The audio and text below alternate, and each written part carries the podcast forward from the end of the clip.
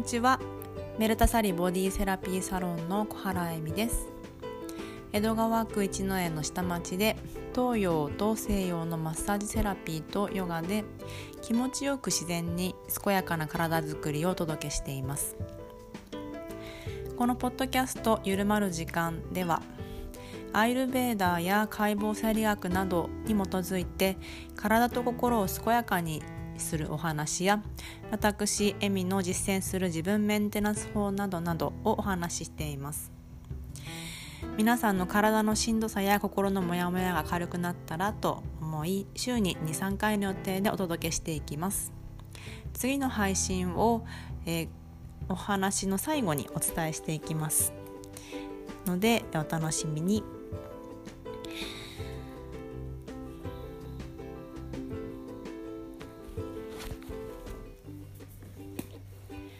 はい、えー、8月19日水曜日の今日の、えー、お話は女性ホルモンについてです。先日メルタサリにトリートメントを受けに来てくださった女性の方から PMS が辛いですというお話を受けました。そしてあの他にもアイルベーダ医師であるインド人のアヌパマ先生のアイルベーダカウンセリングの通訳をさせていただいているのですけれどもその先生のもとにいらっしゃる、えー、皆さんがやはりあの PMS に悩んでいますという方がとっても多いです。トリートメントを受けに来てくださってる方でもヨガに、えー、参加いただいてる方でもやっぱりあの PMS の時期にすごくしんどくなったりあの、まあ、イライラしてしまったりということで困っていますというお声が多いので今日は PMS を含めた女性のホルモンバランスについてをお話ししていきます。はい、えー、皆さん暑い日が続きますけどお体の調子はいかがでしょうか？ちょっと暑さが、えー、緩んで昨日の夜ですねここの江戸川区一之江という私の自宅の周りではついにスズムシが鳴き始めてそしてセミの声がすごく減りました。歩いてるとセミがあのその辺にこうもうなんかこう最後の力を振り絞ってみたいな感じで 歩いているのを見かけたりしますよね。夏の暑さも峠を越えてそしてもう折り返し地点を過ぎたところかなと思います。でこの辺りのちょっと暑さが緩んだ時から実はまあ残暑厳しいとかあのよくそんな表現をしますけれども体の疲れというのが出てくる時期になります。で私たちは夏の暑い時期今年はまあ結構遅かったので8月の頭からだいたい今34週間目ですかねには暑いなとかあの外出たくないなとかしんどいなとか思っていますけれどあのまだそこまでその体がすごくだるくなったりとかっていうのは少ないようにあの皆さんのお話を聞いてると思いますし私もそう感じています。で体の中でこの夏の暑さによって溜まってくるこの熱熱が冷えが溜まるみたいにやっぱり体の中に熱も溜まってきますでこの熱が溜まってきて溜まった結果ちょっとこう不調が出てくるというのはその後の時期になってくるのでここから秋にかけてというのがあの私たちの体に実はちょっとしんどいなっていう症状が出やすい時期でもあるんですで通常ですねあのそもそも私たちの体というのはどんなあの時期段階というのがあるのかなというのをまずは少しお話ししてみますね。女性はですね3段階というのに分けられます。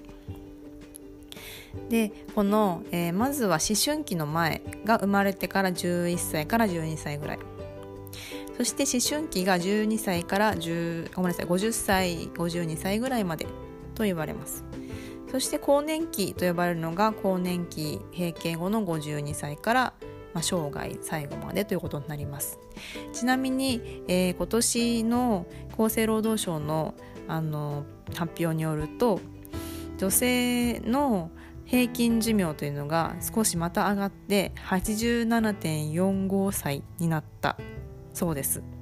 でこれは香港に次いで日本は、えー、世界第2位。その後にスイスフランスイタリアスペインなどが続いていますが5年連続の、えー、2位だそうです。でえっ、ー、と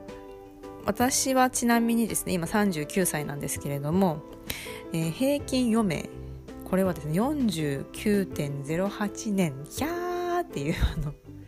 今39歳や結構人生も来たなと思ってたらまだ49年平均してうまく健康にというかあの長く生きられればまだ半分いってないってことなんですよね。いやなんかあのこれからだなーってあのつくづく思います。まだまだだなーって。でですね、えー、ちなみに女性があのー、まあ、出やすい不調ですね。でこれは、えー、女性の、えー、いろいろな、まあ、体調不調ありますけれどもまあ、一般的なものこの私たちの今私たち、えーと、34050代ぐらいの方おそらく聞いてくださってるかと思うんですが、まあ、思春期にあたるんですよね。で、えーと、なんか小学生とか中学生が思春期だと思ってたんですけど私も今はどうやらまだ思春期にいるっていうことで私まだ思春期みたいなちょっとなんかイメージが違いましたけどなんとなく嬉しいのは私だけでしょうか。で、えーと、そんな思春期における一般的な体の変化と症状これは、えーと、水口先生というベディックヒーラーズという、えー、アイルベーダーの学校をインドのデリーで開かれている先生のセミナーの資料を参照させていただきます。女性の人生における最も一般的な体の変化と症状は月経前の不安無月経余尿症湿菌尿路感染症腰痛織物膣の乾燥体液の滞留むくみなどですね。肥満、えー、肥満の99%はホルモンが原因という説があるそうです。めまい、えー、片頭痛妊娠母親業不妊母乳を与える肌トラブルなどこれが、えー、人生女性が人生における最も一般的な体の変化と症状です。で、えーと、この体の変化と症状いっぱい今あの挙げたようなことが次々とあの生理が来る頃小学校高学年ぐらいですかね人にもよるかと思うんですがからずっと続いてくるわけです。で、えー、ちなみにですね、えー、PMS というのは何ぞやって方もいらっしゃると思うのでちょっと説明しますね。PMS で困ってますっていう方多いと思うんですがこれはプリメンスチュアルシンドロームですね、えーと、メンスチュアルっていうのが、えー、生理のことです。でプリが前シンドロームは症状です。で月経前症候群と日本語では言われます。でこれは月経前のあの、まあ、排卵の後からだいたい人にもよりますが3日から10日の間続く精神的あるいは身体的な症状。月経開始とともに経過警戒ないし消失するものを言います、えー、この、えー月経前症候群とはこれは日本産科婦人科学会のホームページを参照させていただきます。そして、えーと、原因というのは何ですか？と、えー、あるんですけどもこの学会のホームページによると原因ははっきり分かっていませんが女性ホルモンの変動が関わっていると考えられています。そして、えー、私たち女性にはですね排卵してから月経までの間というのが、えーまあ、量が少し変わるんですけれどもエストロゲンとプロゲステロンというのは多く分泌されます。でこの生理が来た後から排卵前の方はエストロゲンごめんなさいポンとか言っちゃいましたね。失礼しました。パソコンがちょっと騒いでおりますが、えー、プロゲステロンじゃないエストロゲンがその、えー、生理が始まってから排卵までの間には多く分泌がされます。この時期はあの、まあ、女性が妊娠の準備をしたりする時期でもあるので肌がキラキラしたりちょっと女性的な魅力が増したり気持ちが落ち着いていたり割と安定した体調の方が多いと思います。そして、えー、排卵の後この後はあの赤ちゃんを、まあ、その保つためその自分に宿った命を保つために体が今度はあの守っていくというような時期に入ってくる時期ですね。ですのでえもう一回この学会の文章を参照するところに戻りますとこの、えー、黄体期排卵後ですね。の後半に卵胞ホルモンと黄体ホルモンが急激に低下して脳内のホルモンや神経伝達物質の異常を引き起こし PMS になると考えられます。しかし脳内のホルモンや神経伝達物質はストレスなどと影響を受けるため PMS は女性ホルモンの低下だけが原因ではなく多くの要因から起こると言われています。とあります。そしてどんな症状があるかということですけどこの学会の引用させていただくと、えー、精神神経症状として情緒不安定イライラ抗うつ不安眠気集中力の低下睡眠障害自律神経症状としてのぼせたり食欲不振過食めまい倦怠感身体的症状として腹痛頭痛腰痛むくみお腹の張り乳房の張りなどがあります特に精神症状が強い場合には月経前不快気分障害プリメンスチュアルシンフォリックディスオーダー PMDD というそうなんですけどとも言われるそうです。はいというふうにですねまあ、あの私があのこの PMS の初めて知った時は2003年ぐらいもっと後ですか2004年か5年だったと思います当時働いていた職場にあの12個年下の女性が入ってきてで私すごく PMS なんだっておっしゃったんですよね。で PMS って何？なんていう話をしてたんですけどすごくこういつも穏やかであの落ち着いた彼女が PMS 期に入るとものすごく暗くなって話すのも辛そうであの時々お休みするっていうことがありました。でそれも、まあ、彼女は上司に相談済みで体調と相談しながらあの仕事をしている状態だったんですけれどもその普段安定している時期は見せないようなやっぱり彼女の場合は不安とかイライラとか落ち込みというのがあの特に落ち込みが大きかったようです。で私自身も、えーと、28歳ぐらいですかね。29ぐらいでしょうか。のあたりであの PMS というのを体験しました。その排卵してから生理までの間に熱があの毎回38度超えで出るようになりでもう朝起きると体がだるくて重くて動けないんです。で熱を測ると8度5分えー、みたいな。もうすごいあの体が動かないようなことが何年か続きましたね。なのでその時期はやっぱりお仕事の量を調節させてもらいながらなんとか張って会社に行くっていう感じでした。でその頃もずっとヨガをやってはいたのでヨガをやると少し楽になるんですけれどもまたあの生理が来て楽になってああよかったと思うとまた、えーと、2週間も経たないうちに排卵が来るのでそこからあのまた熱が出る。っていうことが何年かありました。でそれが323まで続いたなと思います。でもちろんそのホルモンバランスの変化もあるんですけれどもその頃はストレスは結構多くかかっていたのでそれも大きかったのかなとも思いますしその神経系統に働きかけるヨガというのはまだそんなに私はやっていなくて結構ガンガンした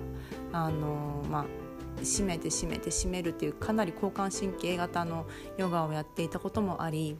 そういうことももしかしたら関係していたかもしれないなとも今はあのより今知識とか経験がヨガや体についてのものが多くなった視点で見るとそう感じます。で、えーと、この症状辛いですよね本当に辛いと思うんですよ多くの方があの、まあ、しんどくなってなんかこう泣いてしまうとか落ち込んでしまうとか些細なことでイライラして家族やお子さんとかに当たってしまうなんてことでもあのそんなことはしたくないのにコントロールできないということで非常に辛いと思います。で、えーと、じゃあどうしたらいいかっていうことを今日お話ししていきたいと思いますちょっと長くなりますがよろしくお願いしますまずですね、えー、アイルベーダー的にはこれをどう考えているかということなんですけれども、まあ、その女性のホルモンバランスというのがやはりホルモンっていうのが、まあ、どのホルモンでも体にあの流れていて体がそれによって作られていてストレスとか何かあのいろんな外的要因も関係して生活習慣とか食事とかでその全部のバランスが日々常に揺らいでいるという状態ですよね。薬のようにあのホルモンというのは体に効いてくるということを水口先生はおっしゃっていました。で、えー、その全体的に考えていくというのがやっぱりあアプローチとしては良いと思います。そのホルモンだけではなくて体の全体的な機能そして年齢や生活習慣や運動量そして日々のあの過ごし方ですよね。どういったことをしていってどういったことを、まあ、今あの抱えている例えばストレスレベルはどれくらいとか考え方とかその知識ホルモンバランスというものがあるんだよということをまず知るということや私たちにはその生理の、えー、来る来てから、えー、排卵までの時期排卵からまた生理までの時期という2つのいつも月にあの時期があってそして体がそれによってあの、ま、女性のバランスを整えているということもあのかん知っておくというのもとても大きいかなと思います。で不思議なんですけれどもこの、えーと、バイオリズムというか女性のこのホルモンバランスのリズムというのがあの月ムーンの月ですね。とも関連していると言われますよね。月のあの周期と女性のホルモンの周期は非常に似ているとも言われます。もちろん生理周期って人によってバラバラでもあるのでそれも人によって変化していくので一概には言えないかと思うんですけれどもただ新月や満月の時というのは体の調子が非常に不安定になりやすいという女性は結構多いんじゃないかなと思いますし実際に、まあ、その出生あの赤ちゃんが生まれてくるということが新月と、えー、満月には多かったり人が亡くなられることも多かったりするということも言われていますね。で、えー、このまずは自分の体について少し知識を持っておくことで何が起こってるか分かんないな怖いな不安だな何が私に起きてしまったんだろうっていうことを減らせるかなと思います。そして、えー、そこからですねもう一つアイルベダ的なその体質というのも軽く知っておくと良いかなと思います。で私の,、えーと、そのメルタサリで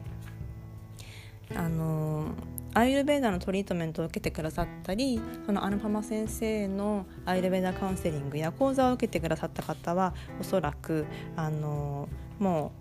うご自身が何タイプかなっていうのはご存知かとは思うんですけれどもこの同社と呼ばれる私たちの体質というのがアイルベダではあると考えられています。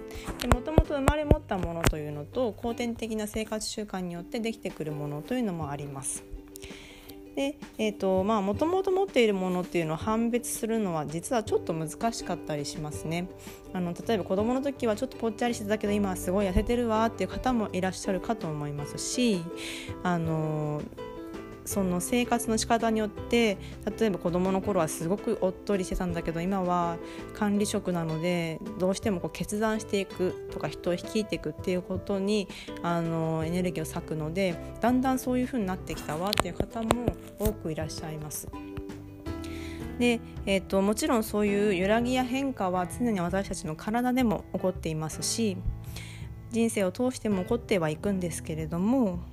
まあ、そのタイプとして3つにあの分けられています簡単に言うとあのバータタイプという風や、えー、空のエネルギーと呼ばれるものを持ったタイプそしてピットタイプと呼ばれる火のタイプそしてカパタイプと呼ばれる水と地のタイプです。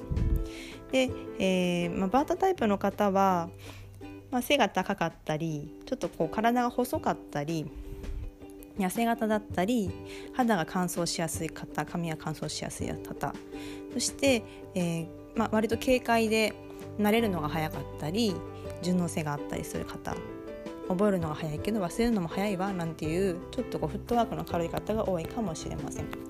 で、えー、ピッタタイプの方は、えー、筋肉がつきやすくて肌もちょっとしっとりオイリーであのちょっとこう顔が赤っぽい感じですかね肌と顔がちょっと赤っぽくて、まあ、ちょっとこうニキビとかできやすいとかあのそんな悩みがある方も多いかもしれませんそして体はちょっとずしっとあの安定して筋量があるのであのタイプとしてはちょっと計画したり人を率いたりするのが上手な方が多いです。で、えー、カッパタイプというのは少し体組織がずっしりしている方が多いのであの、まあ、人によっては体重が増えやすい方も多いかもしれませんそして安定感があったり穏やかな方髪が黒くて肌が白くて透き通るようなあの目が黒目がちなあの優しい方が多いです。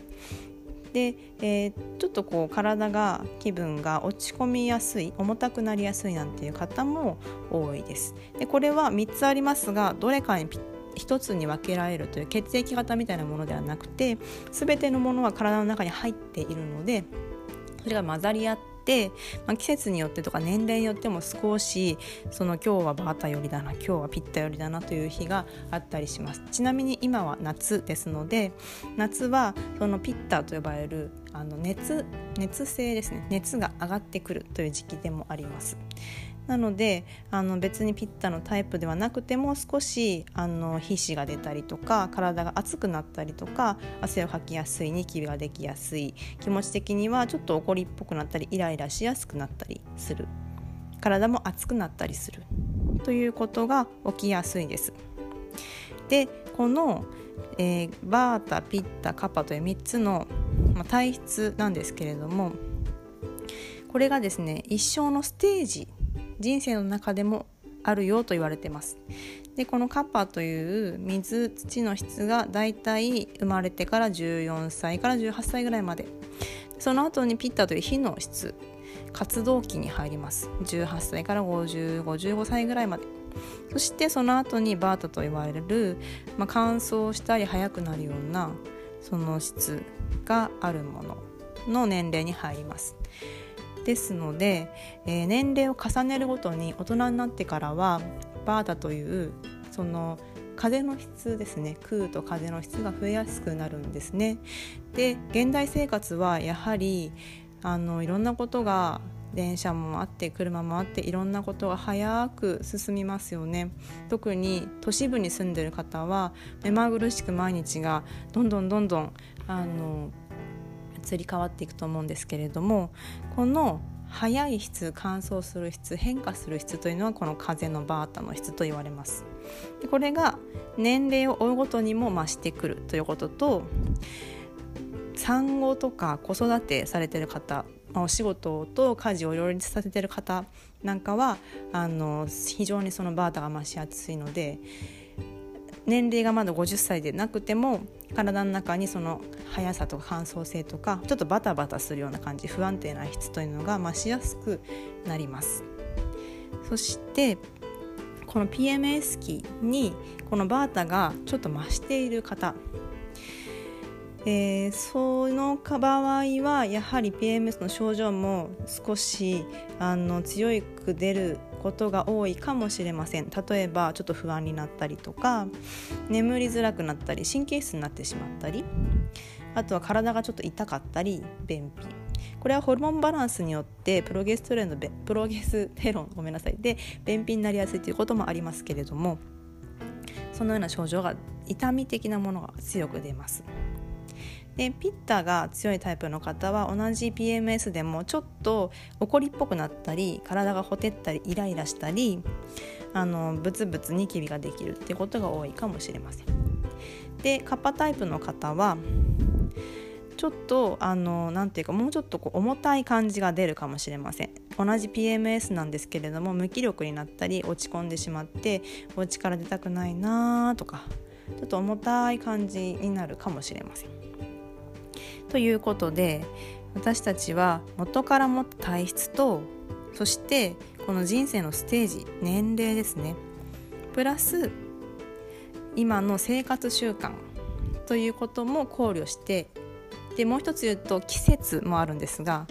季節今だったら例えば夏で暑くなる。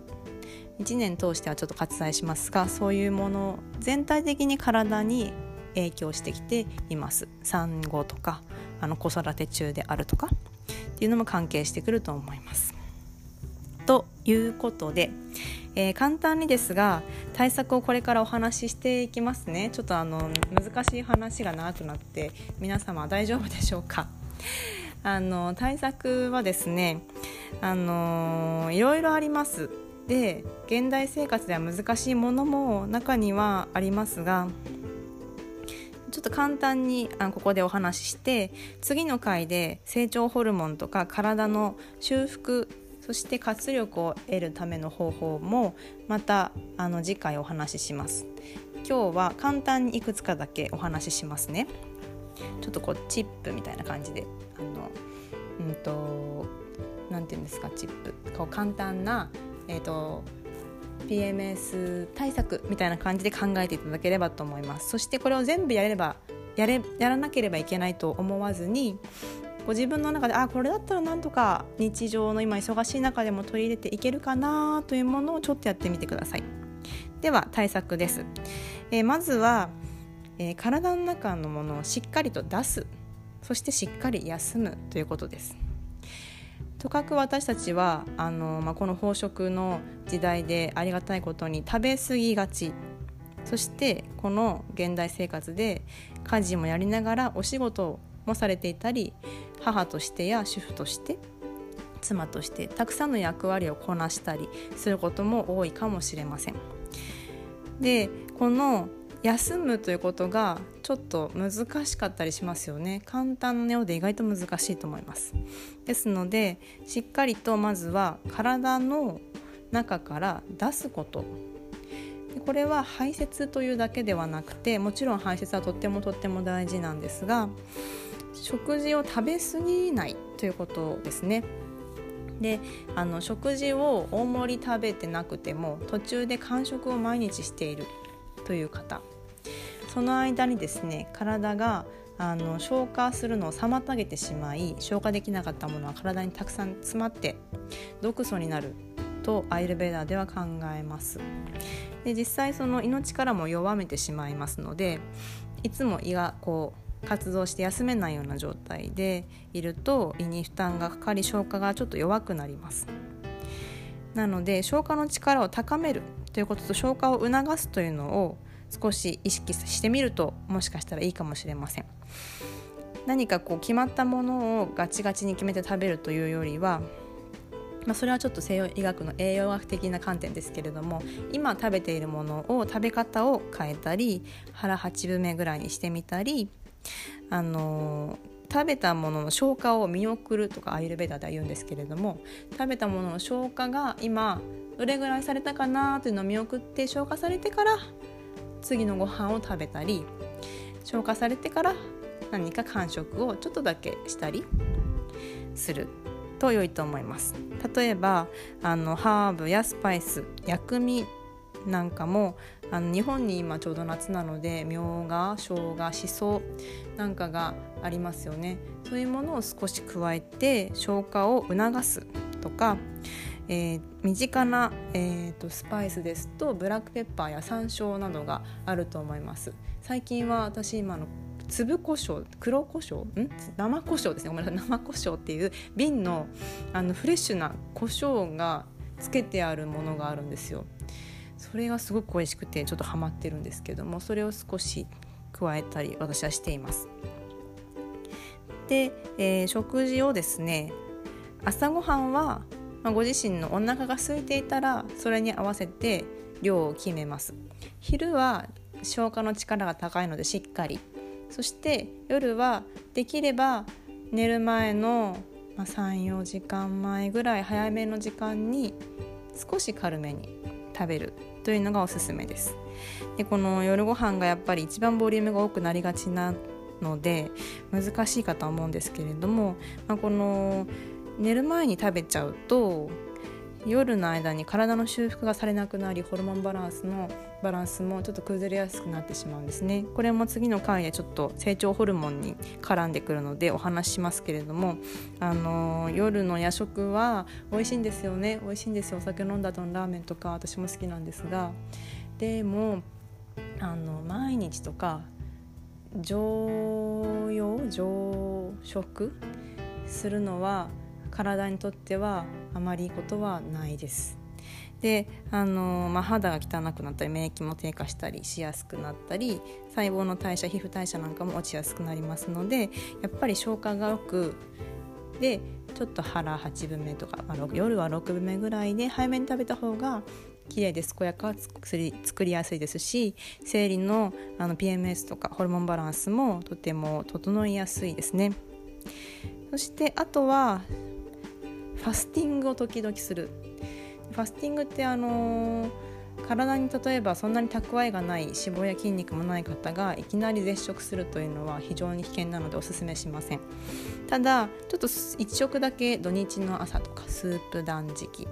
今の時期だと,、えーと、スムージーとかジュース断食なんていうのもいいと思います。朝の1食をちょっとそういう軽いものに変えてみる。スムージーはあの氷入れすぎない方が胃には優しいです。ですね。というのをとってみるというのも良いと思います。あとは、まあ、運動日を浴びたりあとは散歩をしたりヨガや瞑想でストレスを軽減していくということが大事です。で、えーと体の毒素をちょっと浄化してくれるプチデトックスレメディみたいなものはですね生姜左右そしてお湯に生姜をただスライスしたりすり落としすりおろしたものを入れて少し数分煮たジンジャーティーなども良いです。これあの私大好きでバリでよく出るんですけどあの全てのワルンっていう食堂にジンジャーティーがあるくらいあのバリの人はジンジャーティーが大好きで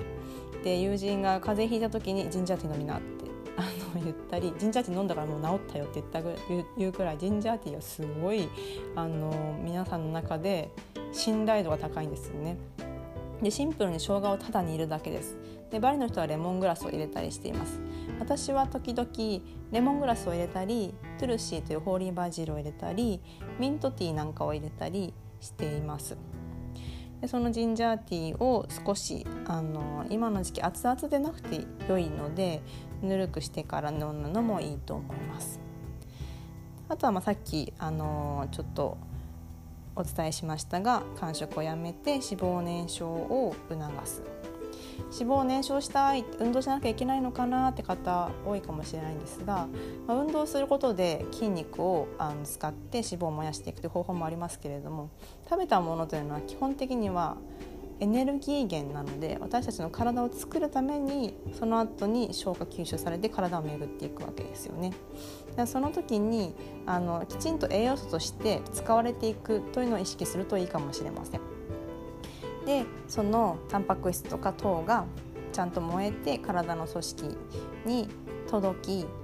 栄養素としてその代謝されていくというあのことに使っていくということですね。そして、えー、あとは水分補給睡眠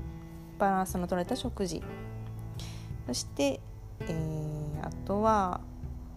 早朝か夕方にちょっとさっき散歩とかヨガとか言いましたが早朝か夕方に運動をするというのもおすすめです。はいちょっといっぱい、あのー、お伝えしましたがご自分の中でこれが、あの自分にはフィットするなっていう感じでいくつか本当に1つとか2つとかをあの取り入れるだけでも全然違うと思います。またアルコールとか脂肪が高いもの悪い油トランス脂肪酸なんかを避けるということもあの良いかと思います。まずは良いものを取る前に出してで体にちょっと悪影響というか負担をかけているもの消化に負担をかけている化学調味料とか農薬なんかがかかってる野菜なども少し下げてみる。そして質の良いものを取ってみる。これがアイルベーダ的にはオージャスというあのー、本来の意味は精神的な健康とかオーラとか気力や強さ明晰な知覚や良好な免疫力なんて言われるんですけれども体の中の活力素とあのなっていきます。食べたものがしっかり消化吸収されるとオージャスになると言われます。でこれがあの、まあ、生命力の元になっていると言われます。でこれをあの高めていくという考えがあるんですけども出すことをまずしてオージャスを増すということをしてみる。体の中で活力素を増してみる。そのために神聖ななるべく質の良い食べ物をとってみたり生活の中で少し出すことを意識してみたりよく眠ることを意識してみたりすると良いと思います。その結果 PMS が楽になったりホルモンバランスが整うだけでなく若返りや質の良い睡眠そして良い気分幸せ愛をもたらすと言われております。た次回の発信でちょっと長くなってしまうのでその成長ホルモンとそのホルモンバランスそして体のまあ綺麗になったり幸せ感とか良い気分自分の機嫌が整いやすいケアの方法などをお話ししていきますね。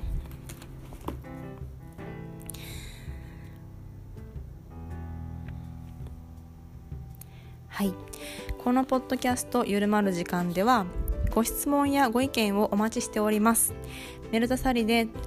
トリートメントやヨガのレッスンをお受けいただいたことその時にああこれは聞きたかったなどの質問でもあのもちろん OK ですし私エミに聞いてみたいことなど何でもあのお待ちしております。E メールでお寄せください。エミアットメルタサリハイフンバリドットコムです。emi アットマーク mertasari ハイフン bali ドットコムです。お送りくださった方このメールフォームからご質問をお送りくださった方には